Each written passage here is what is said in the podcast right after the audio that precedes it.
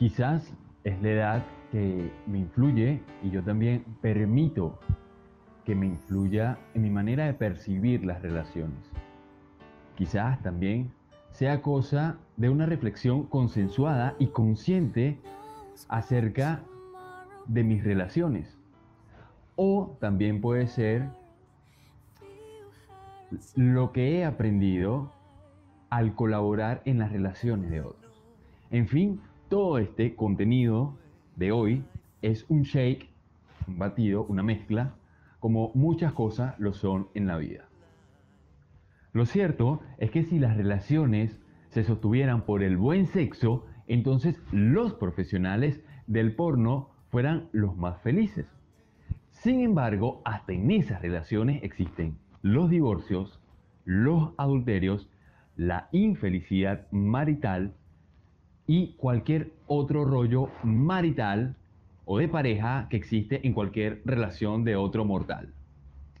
Por otro lado, si las relaciones sobrevivieran porque la estabilidad económica es lo fundamental, entonces las personas o la gente con inmensas riquezas no se verían inmersas en divorcios, en adulterios y en rollos maritales. Entonces, ¿dónde está el éxito de una relación? El éxito de una relación no es una fórmula mágica que se pueda medir.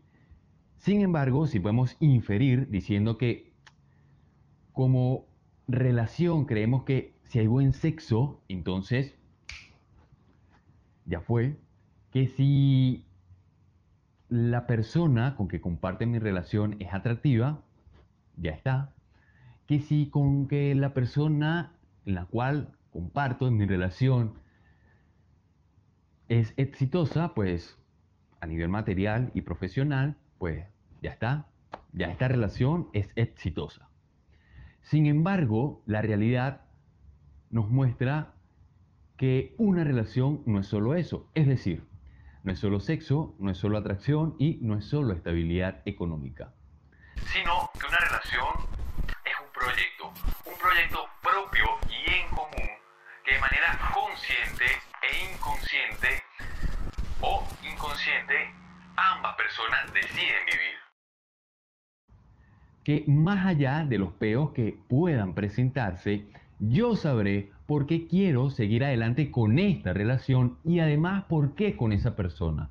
Más allá de todas las tendencias que puedan haber a nivel social, por qué quiero seguir en esta relación. Más allá de las presiones sociales que puedan suscitarse, por qué decido estar con esta persona. Más allá de mis fantasías y caprichos, por qué carajo quiero seguir en esto. ¿Sí? Darles una fórmula mágica sería estafar su confianza. Sin embargo, sin embargo, el hecho de querer mejorar en la relación o mejorar la relación ya es un ingrediente fundamental en la inexistente fórmula mágica de una relación exitosa.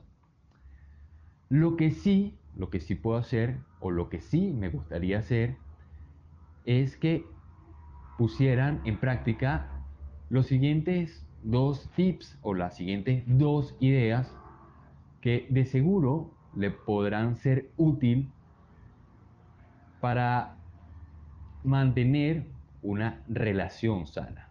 ¿Ok?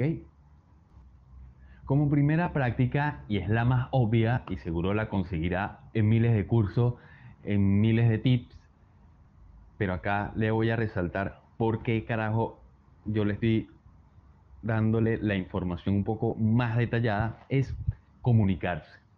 ¿Ok? Y aquí viene el detalle que no dan cuando hablan de la comunicación en pareja.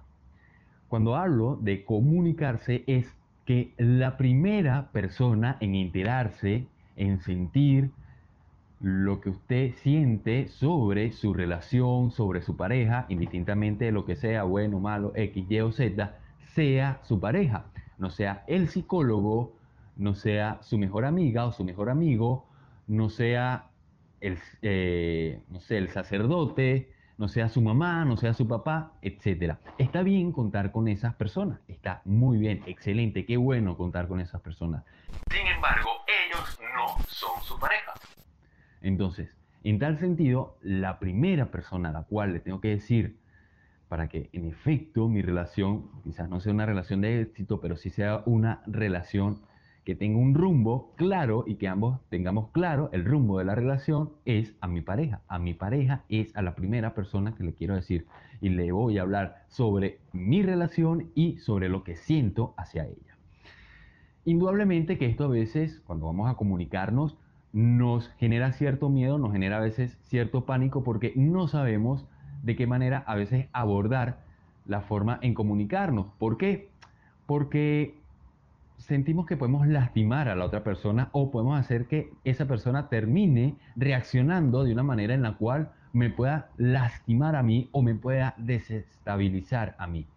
Pero eso pasa porque muchas veces tomamos una posición imperante, una posición en la cual yo quiero gobernar, en la cual yo quiero tener la razón y esto indudablemente pone a la otra persona en una posición de reaccionar en una posición en la cual la persona ni siquiera está digiriendo lo que le estoy diciendo, sino está buscando cómo reaccionar y también cómo devolver el golpe, por decirlo así. Entonces, tome de ejemplo la manera en la cual a veces o muchas veces se comunica cuando le cuenta ciertas cosas a sus mejores amigas o a sus mejores amigos o a su mamá o a su papá o al psicólogo, en la cual usted habla desde una posición de comprensión, desde una posición en la cual quiere solucionar. ¿ok? Si usted le habla a su pareja desde esa posición, desde la cual quiere solucionar, desde la cual quiere que usted comprenda y ella comprenda, muchas veces cuando exista en su relación esos vaivenes, esos momentos críticos, puedan seguir adelante y puedan aclarar muchas cosas. ¿ok? Como segunda práctica, pregúntese y sincérese consigo mismo. ¿Por qué carajo estoy en esta, en esta relación? ¿Por qué siento querer estar compartiendo mi vida con alguien, con esta persona? Y si bueno, la respuesta es porque se acostumbró y qué carajo, o porque tiene miedo a estar solo, pues bueno, es una respuesta, ya sabe. Pero el hacernos esta pregunta, ¿por qué carajo estoy con esta persona compartiendo mi vida? ¿Por qué carajo estoy en esta relación? Nos ayuda a saber qué es lo que siento, a saber qué es lo que quiero y a reafirmar si realmente siento algo hacia esa persona, si quiero estar con esa persona, si quiero seguir estando en esta, en esta relación o si por el contrario no. Y si lo reafirmo, indudablemente, ¿qué pasa cuando uno reafirma algo? Cuando uno revalida algo. Uno le pone más ganas porque sabe por qué carajo lo estoy, lo estoy haciendo. No nada más lo sé a nivel intelectual, también lo siento. Entonces, esa revalidación me permite a mí ponerle más ganas, más corazón a mi relación.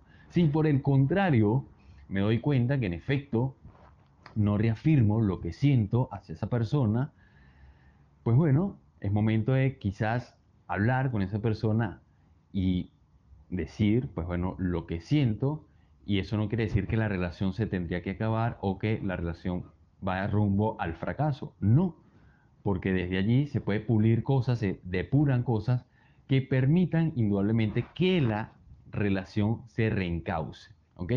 Olvídate de señalarte cuando te hagas este tipo de preguntas, olvídate del miedo de sentir o darte cuenta de una respuesta vergonzosa, ¿ok? O una respuesta inesperada, sino permítete saber qué carajo quieres hacer tú en esa relación y sobre todo compartiendo tu vida con otra persona. ¿Ok? Con todo esto, con todo este contenido, con toda esta información que hemos compartido, que hemos hablado el día de hoy, no creo que puedas conseguir una relación exitosa. Lo que sí es que desde aquí, desde esta información que hemos hablado hoy, eh, puedes en todo momento iniciar o validar el rumbo de tu relación. ¿Sí? Entonces, nos vemos en un próximo Insight y recuerda que la vida no es un libreto, ¿ok? Esta información llegó a ti gracias a la influencia de Conciencia, la única medicina que cura todo sin la dosis recomendada. Puede University, Yidu Krishnamurti and Albert Einstein Society, Facundo Cabral y Ernesto Sabato Inc., Nikola Tesla and Dr. Hammer Gamer, Fidel Delgado y Carl Entertainment, Luis Zambrano y Tolina Solutions.